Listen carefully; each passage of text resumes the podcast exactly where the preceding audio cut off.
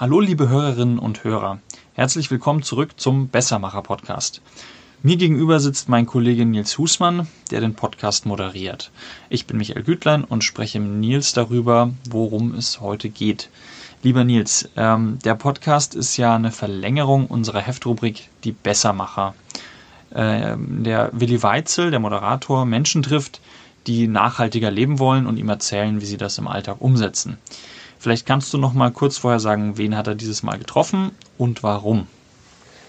Er hat eine äh, ein virtuelles Treffen abgehalten äh, von Süd nach Nord. Willi lebt in Bayern und die beiden Herren, mit denen er gesprochen hat, die haben sich über die Frage der Sonnenenergie befreundet, muss man sagen.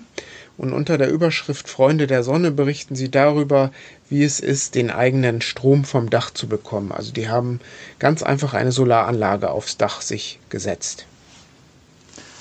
Und äh, wen hattest du zu diesem Thema dann im Podcast noch zu Gast?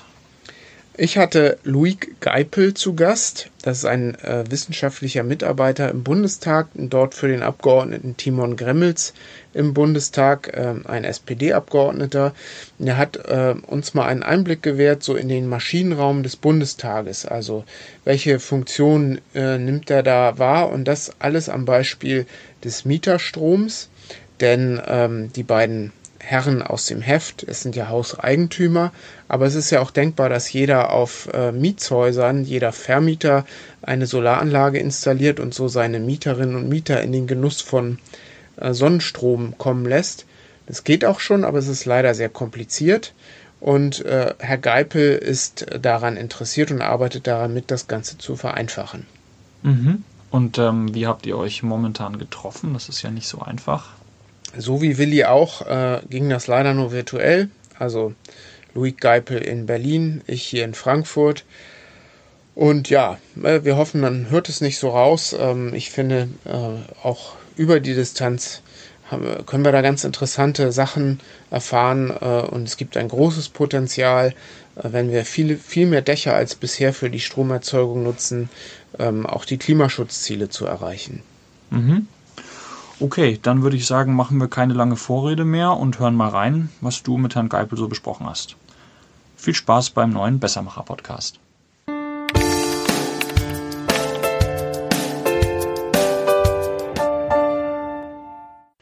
Loic Geipel ist jetzt hier mit mir in einer Zoom-Konferenz.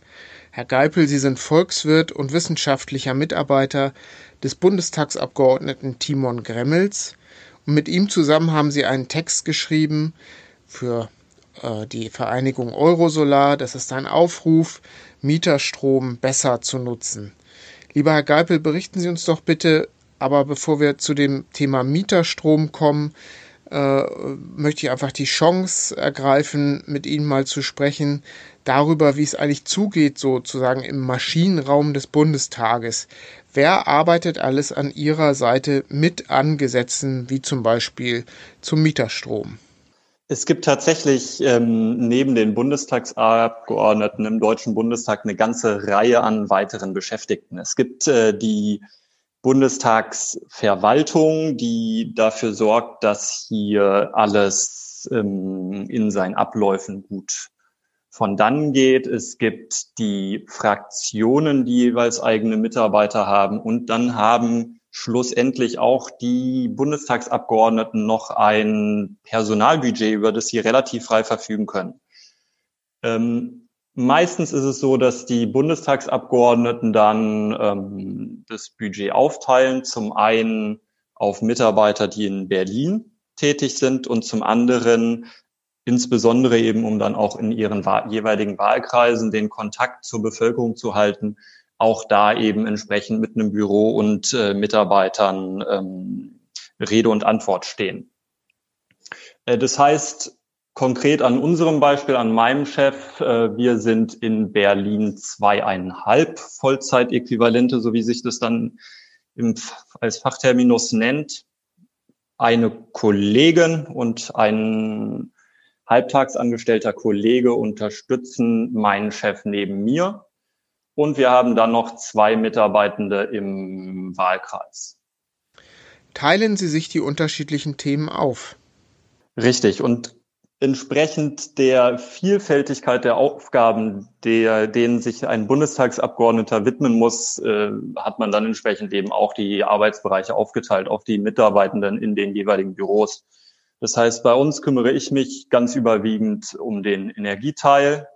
Die Kollegin äh, betreut den Petitionsausschuss ähm, und äh, der zweite Berliner Kollege ähm, beantwortet ganz überwiegend äh, wahlkreisbezogene Bürgeranfragen, unterstützt mich teilweise auch in den äh, Energiethemen.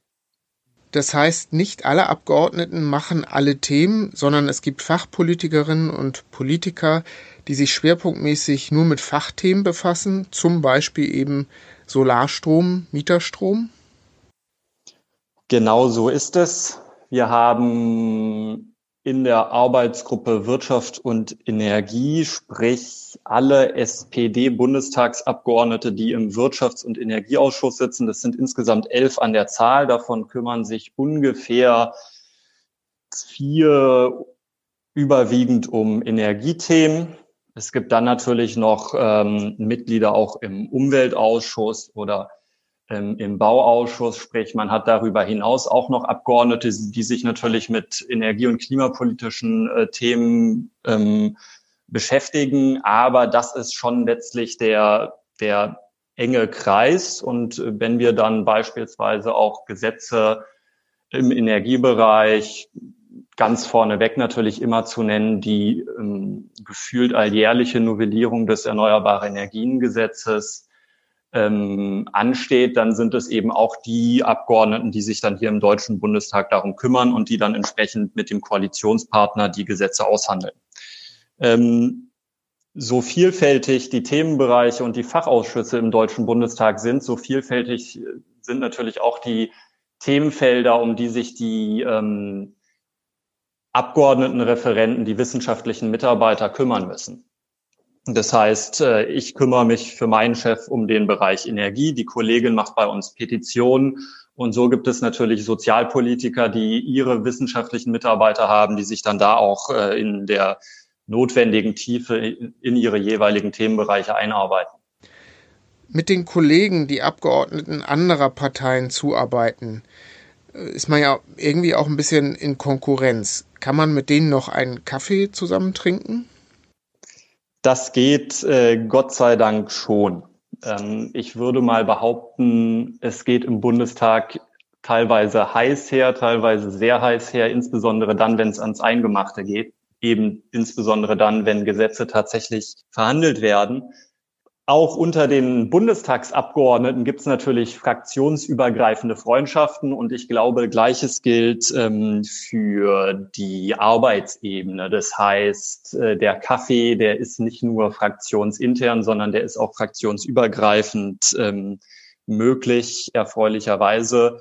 Äh, ich äh, darf aber hinzufügen, dass ähm, meine persönlichen Kontakte in die AfD-Fraktion hinein äh, sehr spärlich ähm, ausfallen, um nicht zu sagen, ähm, man hat schon ein Stück weit eben auch diese Blockbildung, die es in der öffentlichen Wahrnehmung gibt. Auf der einen Seite die AfD, auf der anderen Seite die, die ich sag mal, die Parteien des demokratischen Spektrums ähm, und äh, das spiegelt sich dann natürlich auch in den äh, sozialen Kontakten hier im Deutschen Bundestag äh, wieder. Eines der Themen, das Sie beschäftigt, ist eben Mieterstrom. Und die beiden Gäste, die Willi Weitzel eingeladen hatte und die wir im Chrismon Heft für November äh, präsentieren, das sind ja Hauseigentümer. Aber es gibt in Deutschland auch viele Mieter und äh, Deutschland ist sogar eher ein Mieterland. Und diese Mieterinnen und Mieter, die haben ja auch alle Dächer über dem Kopf. Meistens sind diese Dächer noch ohne Solaranlagen. Wie groß ist das Potenzial?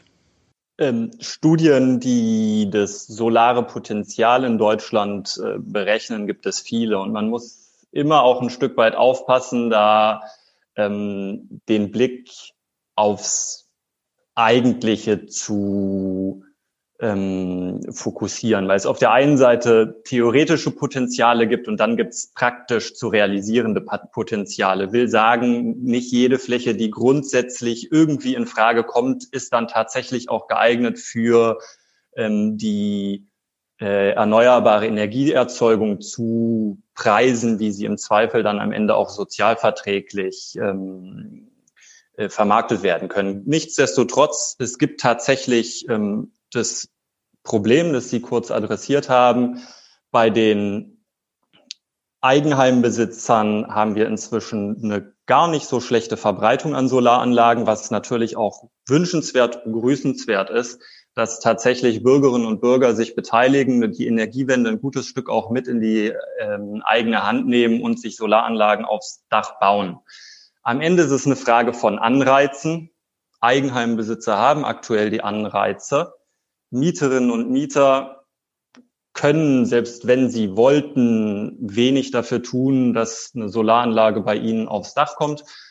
Und das Problem liegt eben jetzt darin, dass auch die Vermieterinnen und Vermieter nur eine sehr geringe Anreize haben, aktuell ähm, eine Solaranlage auf ihr Haus zu pflanzen und dann entsprechend möglicherweise die Mieterinnen und Mieter mit Strom vom eigenen Dach zu akzeptablen und äh, sozialverträglichen Preisen zu versorgen.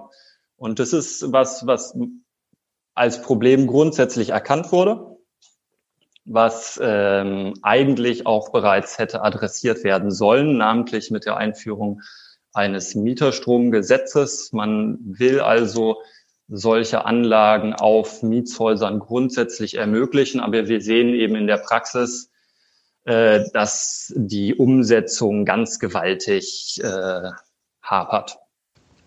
Journalisten äh, haben diese Eigenart, immer gerne konkrete Zahlen zu hören. Darum wollte ich nochmal nachfragen, Herr Geipel, gibt es Studien, die das Potenzial des Mieterstroms messen oder äh, bemessen haben?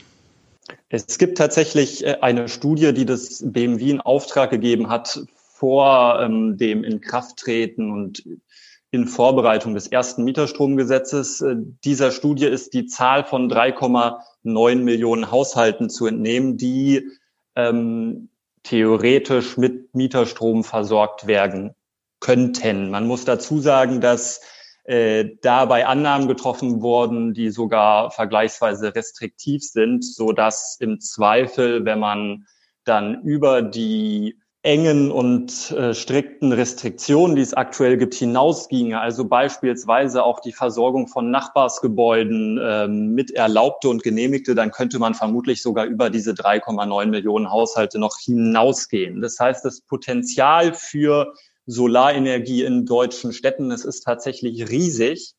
Und wir werden auch gar nicht dran vorbeikommen, dieses Potenzial in Zukunft deutlich, deutlich, deutlich und zwar um ein Vielfaches stärker zu nutzen, als wir es bislang tun. Einfach, weil wir sonst nicht hinreichend erneuerbaren Strom in Deutschland äh, erzeugen können, um unsere Klimaziele zu erreichen wäre es gerechter, das Potenzial zu nutzen, denn die Eigentümer profitieren ja bisher schon vom eigenen Solarstrom und die Eigentümer haben ja schon den Vorteil, eben Eigentum zu haben. Gerade in großen Ballungsräumen kann der ja sehr, sehr viel wert sein und die Mieter haben diese Vorteile eben nicht.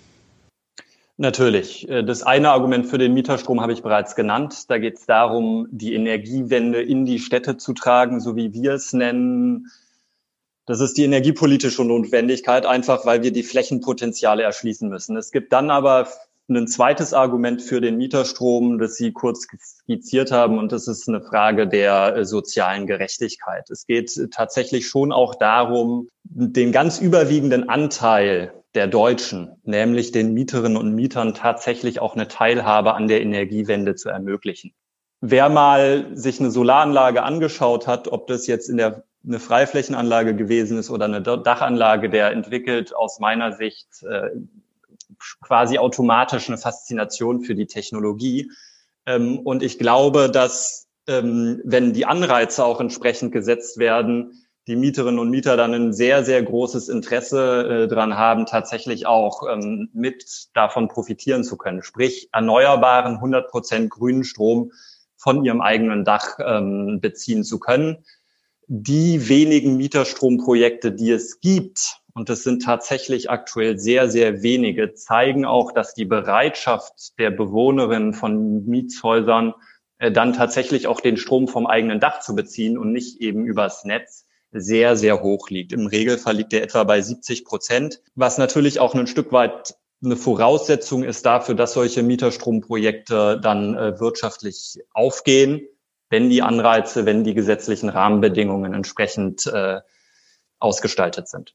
Ein Vorteil von Solarstrom ist ja auch, dass die Menschen dort den Strom verbrauchen und erzeugen, wo sie auch leben. Also ich habe keine großen Leitungsverluste.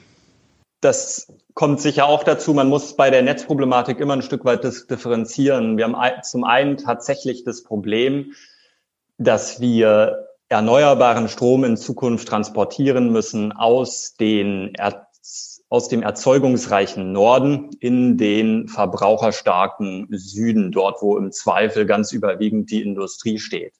Äh, nichtsdestotrotz, das ist die eine Ebene, die, der, die Ebene der sogenannten Übertragungsnetze. Dann gibt's äh, die Ebene der, der Verteilnetze.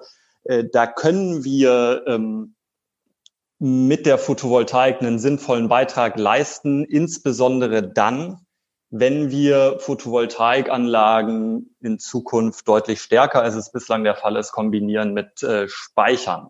Auch da ähm, gibt es Potenziale, die aktuell sicher mit Sicherheit noch nicht so genutzt werden, wie es äh, theoretisch und auch ganz praktisch erforderlich sein wird.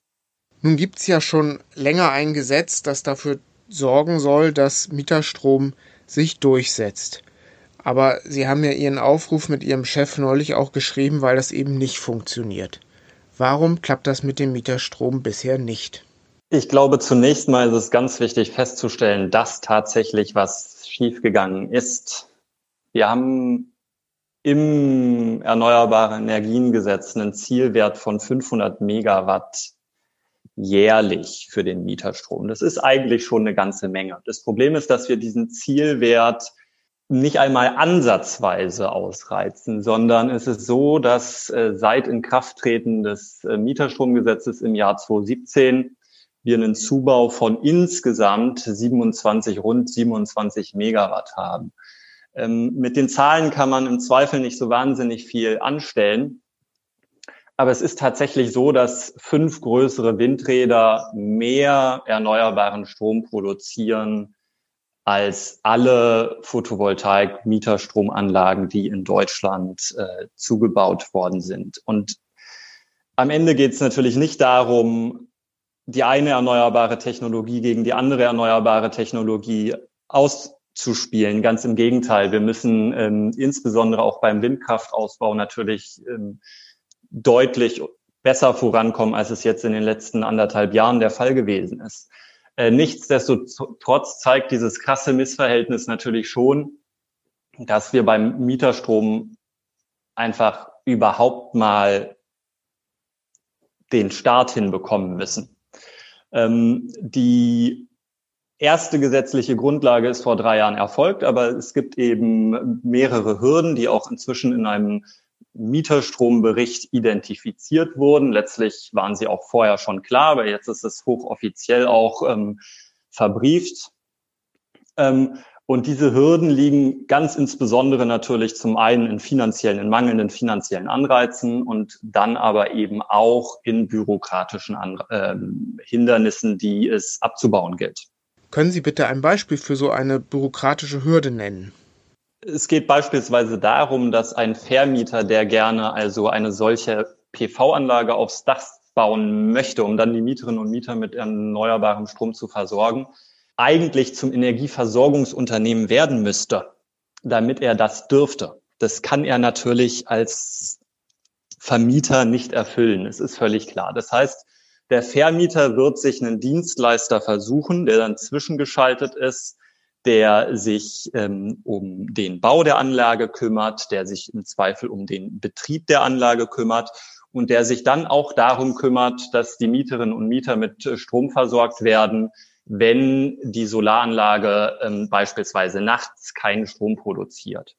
Das Problem ist, dass eigentlich nach den gegenwärtigen gesetzlichen Rahmenbedingungen eine sogenannte Personenidentität herrschen muss zwischen Anlagenbetreiber ähm, und Stromlieferer, wobei der ähm, Mieterstromzuschlag eben nur unter dieser Prämisse ausgezahlt werden kann.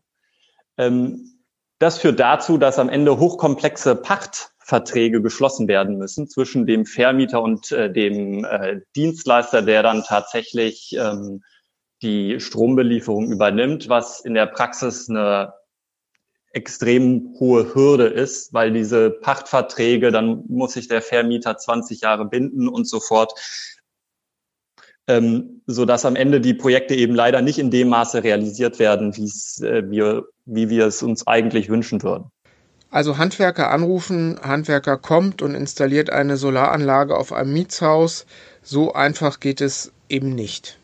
So einfach ist es nicht. Und tatsächlich gibt es aber eigentlich europäische Vorgaben, die es zumindest ansatzweise so einfach machen sollten. Und zwar schreibt nämlich die novellierte europäische Energienverordnung vor, dass die gemeinschaftliche Erzeugung, der gemeinschaftliche Verbrauch von erneuerbarem Strom äh, vollständig freigestellt sein muss bis zu einer bestimmten Grenze von Abgaben und Umlagen. Wenn dies tatsächlich so umgesetzt würde, dann würden sich Solaranlagen in bestimmten Anlagengrößen und zwar eben auch in, für Mietshäuser, äh, damit auch für Mietshäuser letztlich von sich aus rentieren, auch ohne jede weitere Förderung. Ihr Chef ist ja auch auf die Zusammenarbeit mit der CDU angewiesen. Herr Altmaier, der Bundeswirtschaftsminister, der müsste doch begeistert sein von der Aussicht, 500 Megawatt an Mieterstrom zu erreichen, jetzt dazu zu gewinnen für unser aller Stromverbrauch. Ähm, ich glaube, das ist ungefähr so viel wie, wie ein halbes Atomkraftwerk und die schalten wir derzeit ab. Mit welchen Vorschlägen wollen Sie Herrn Altmaier denn überzeugen? Bevor ich auf die Vorschläge komme, wie tatsächlich ähm, der Mieterstrom auch fliegen kann, muss ich eingangs erwähnen, dass man im Wirtschaftsministerium den Mieterstrom tendenziell grundsätzlich skeptisch sieht, so wie man den Eigenverbrauch insgesamt skeptisch sieht, weil man meint, dass sich dadurch die Eigenverbraucher ein Stück weit aus der Solidargemeinschaft entziehen, weil sie die sogenannten Systemkosten, die beispielsweise anfallen für den Netzausbau, die aber auch anfallen für den Ausbau der erneuerbaren Energien der vergangenen 20 Jahre, ähm, die ja über die EEG-Umlage erfolgt, sich da herausnehmen. Das ist die Grundproblematik, die ähm, dahinter steht. Und das führt dazu, dass man sämtliche Konzepte der Eigenversorgung, wie beispielsweise eben die gemeinschaftliche Eigenversorgung des Mieterstroms, ein Stück weit versucht, entweder finanziell oder eben bürokratisch, naja, klein zu halten. Ähm, das heißt, schon das erste Mieterstromgesetz ähm, aus dem Jahr 2017 ist letztlich aus dem Parlament heraus entstanden, was äh, deshalb so interessant ist, weil ursprünglich auch ganz zu Beginn des Erneuerbare Energiengesetz auch schon eine Initiative aus der Mitte des äh, Parlamentes, das heißt des Deutschen Bundestages heraus äh, gewesen ist. So jetzt auch bei Mieterstrom. Und das Problem aber ist, dass das, was man damals eben letztlich mehr oder weniger erkämpft hat gegen das Ministerium, eben offenkundig nicht reicht. Im Bundeswirtschaftsministerium hat man diese grundsätzliche Problematik erkannt, aber man möchte eben auch nicht zu große Zugeständnisse machen aufgrund dieser Problematik Eigenverbrauch, Solidargemeinschaft, wer zahlt am Ende die Systemkosten. Deshalb versucht man jetzt herumzuschustern an einem System, das eigentlich offenkundig nicht funktioniert. Man dreht an der einen oder anderen Stellschraube, man macht ein ganz kleines bisschen was, man erhöht jetzt in dem Fall die Vergütungssätze, die Förderung für den Mieterstrom. Die Vorschläge, die auf dem Tisch liegen in dem Regierungsbeschluss zur Novellierung des Erneuerbaren Energiengesetzes, die würden uns voranbringen, aber eben vielleicht zwei kleine Schritte und eigentlich müssten wir drei riesengroße gehen. Das heißt, ähm, aus unserer Sicht wäre eine deutlich umfassendere Novellierung des Mieterstroms erforderlich. Wir haben da tatsächlich Vorschläge unterbreitet. Ich will nicht zu sehr in die Details gehen, aber ähm, die Grundprämisse eigentlich unseres Vorschlages liegt darin, äh, den Eigenverbrauch, den ähm, beispielsweise Eigenheimbesitzer ja praktizieren können und praktizieren dürfen, eben auch auszuweiten ähm, auf den Eigenverbrauch innerhalb von Energiegemeinschaften, so wie es im Zweifel im Rahmen des Mieterstroms dann erfolgt. Das sollte möglich sein bis zu einer bestimmten Größengrenze, um da nicht dann dem Missbrauch mehr oder weniger äh, Tür und Tor zu öffnen. Aber das ist eigentlich die Grundprämisse, die dahinter steht.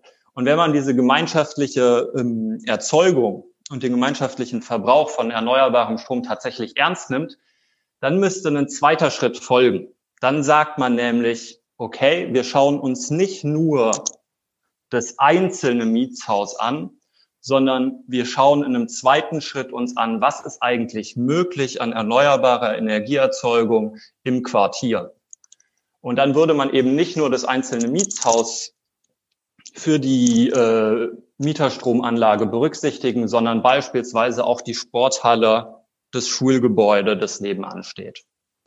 Die CDU hat da ja ein Gerechtigkeitsargument. So habe ich es jedenfalls äh, jetzt verstanden und das muss sie als SPD-Mitarbeiter ja auch umtreiben. Und dieses Argument lautet ja, wer Strom macht, der zieht sich so ein bisschen aus der Solidarität heraus. Ähm, ist Ihr Argument, dass ich es richtig verstanden habe, wenn, wenn dieses Argument der CDU zutreffend ist, dann ist ihre Antwort sozusagen, ja, dann ähm, bringen wir doch mehr Menschen, sprich Mieterinnen und Mieter, in den Genuss der Sonnenenergie.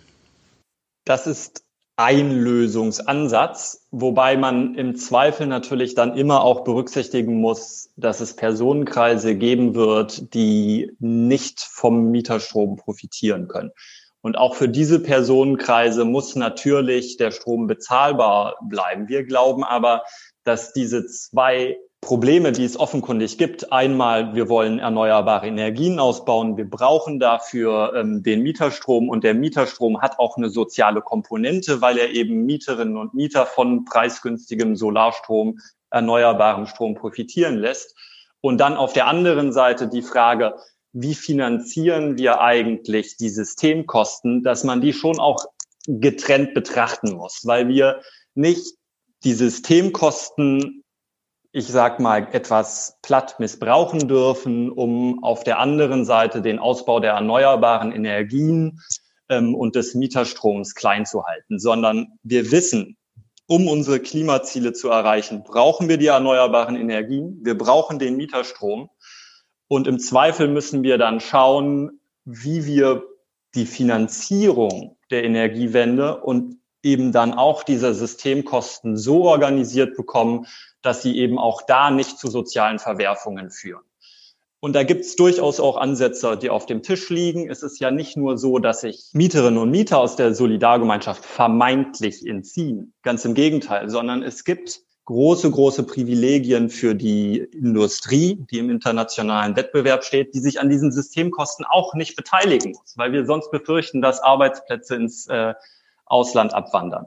Und man kann insofern, ohne da jetzt die eine privilegierte Gruppe gegen eine andere zu privilegierende Gruppe auszuschließen, natürlich schon sagen, dass solche Privilegierungen im Zweifel dann ähm, gesamtgesellschaftliche Aufgaben sind, die dann möglicherweise aber auch nicht vom Stromverbraucher, sondern über den Bundeshaushalt finanziert werden müssen.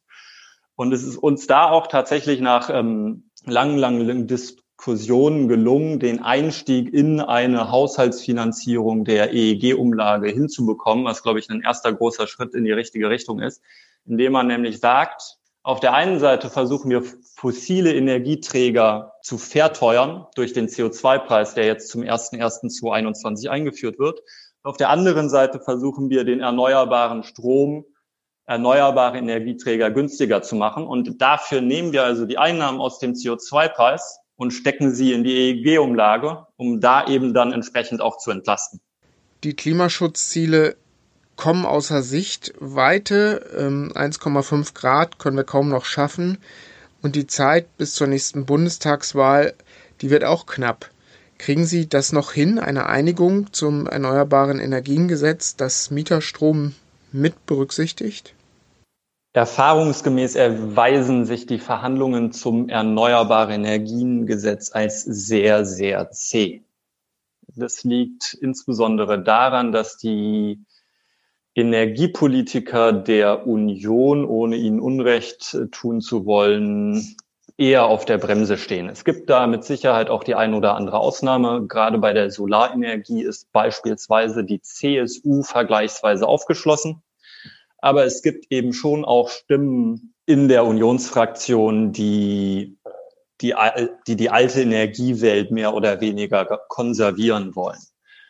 Insofern glaube ich, es wird ein heißer Ritt, aber letztlich muss uns sogar die Verständigung gelingen bis zum Jahreswechsel, weil wir nämlich noch ein ganz anderes Problem haben. Zum 1.1.2021 fallen die ersten Anlagen, die ersten erneuerbare Energienanlagen nach dann 20 Jahren Förderung aus der EEG-Vergütung.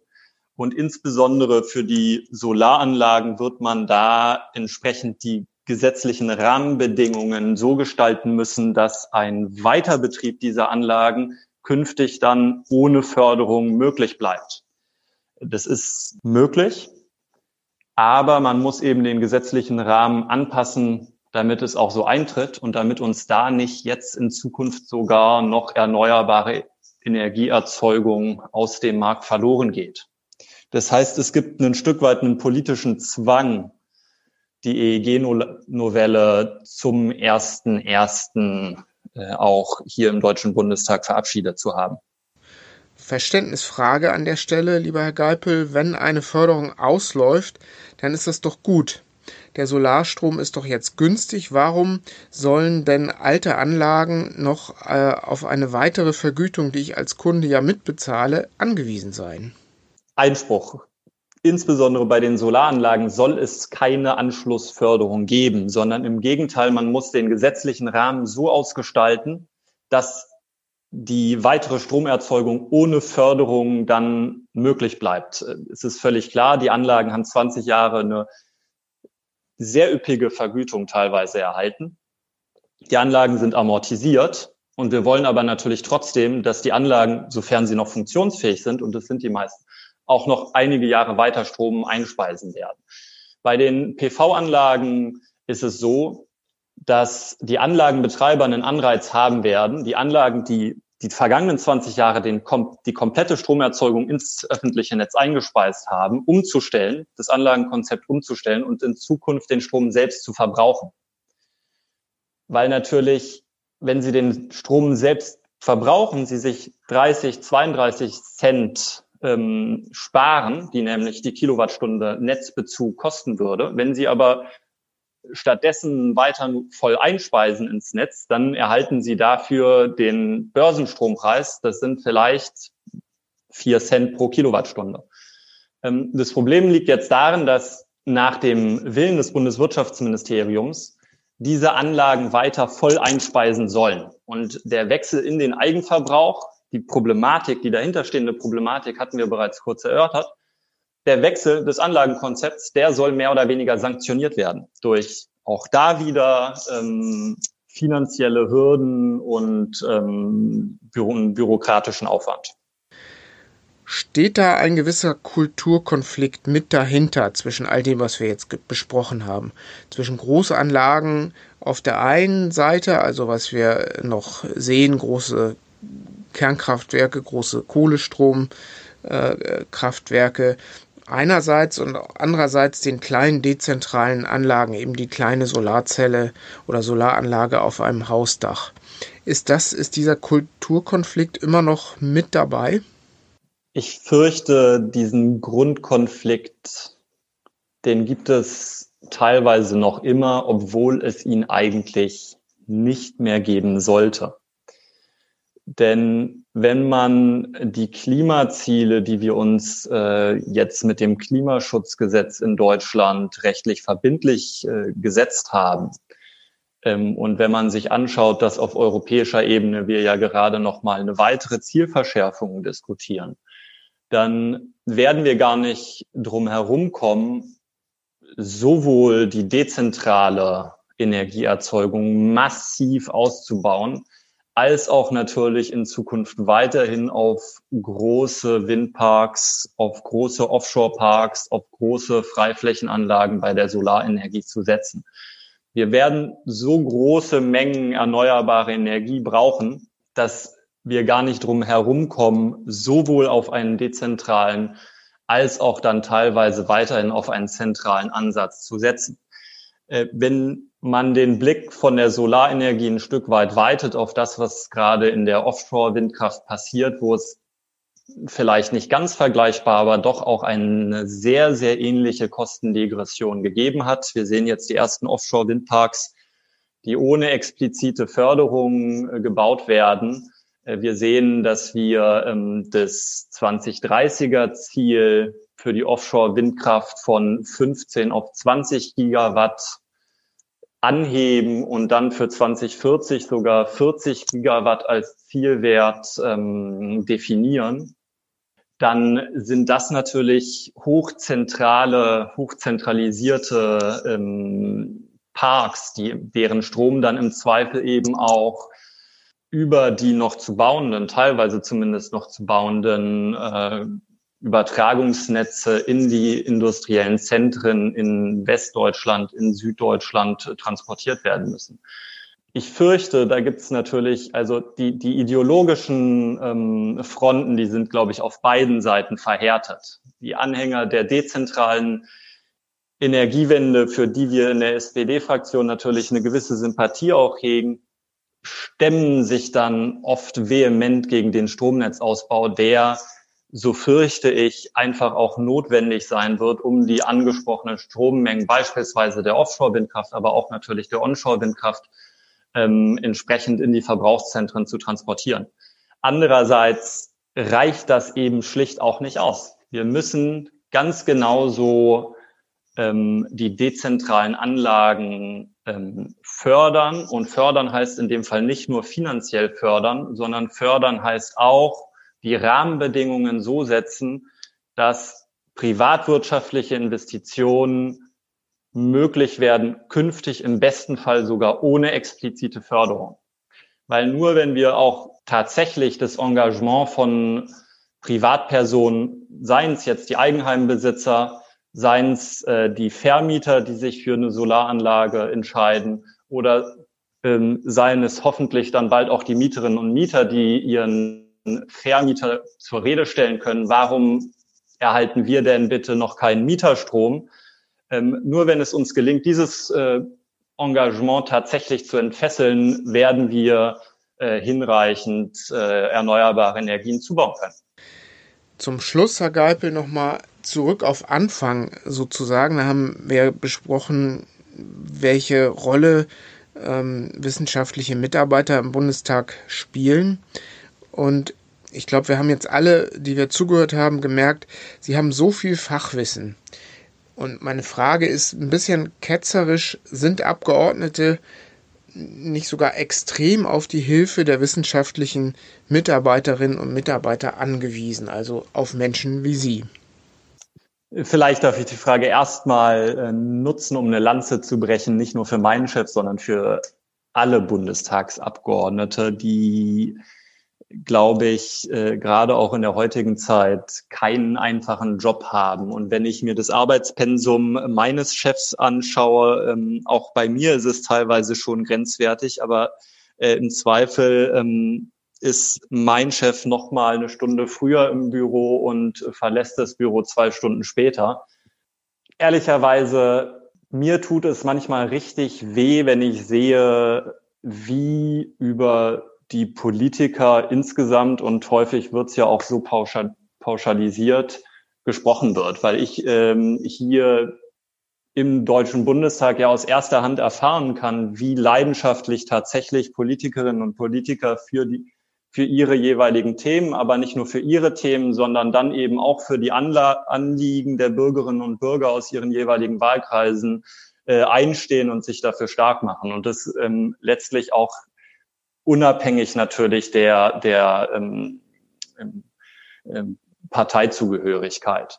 Ähm, auf der anderen Seite ist es natürlich schon so, dass die Abgeordneten Aufgaben haben, die, die uns fernliegen und die uns Mitarbeitern fernliegen. Und genauso ist es so, dass wir Mitarbeiteraufgaben haben, die den äh, Abgeordneten fernliegen. Ich habe die Zeit, das gehört zu meinem Job, mich in solche wissenschaftlichen Studien, wie wir sie ja teilweise auch diskutiert haben, ähm, einzuarbeiten, einzulesen. Und natürlich ähm, stehe ich dann auch in der Pflicht, den Chef auf den einen oder anderen Fallstrick ähm, hinzuweisen. Mein Fazit, mein persönliches Fazit ist, die deutsche Demokratie hat mit Sicherheit die ein oder andere Schwäche, aber ich glaube, dass es bei uns doch so gut funktioniert wie in wenigen anderen Ländern dieser Welt. Und insofern ähm, lautet tatsächlich vielleicht mein Appell, mein Schlusswort, etwas mehr Vertrauen in die deutsche Demokratie jetzt am Schluss haben wir, äh, sind wir sozusagen vom Mieterstrom hin zu einem Appell für die parlamentarische Demokratie gekommen. Wunderbar. Vielen Dank, lieber Herr Geipel, für Ihre Zeit und alles Gute. Ich danke auch.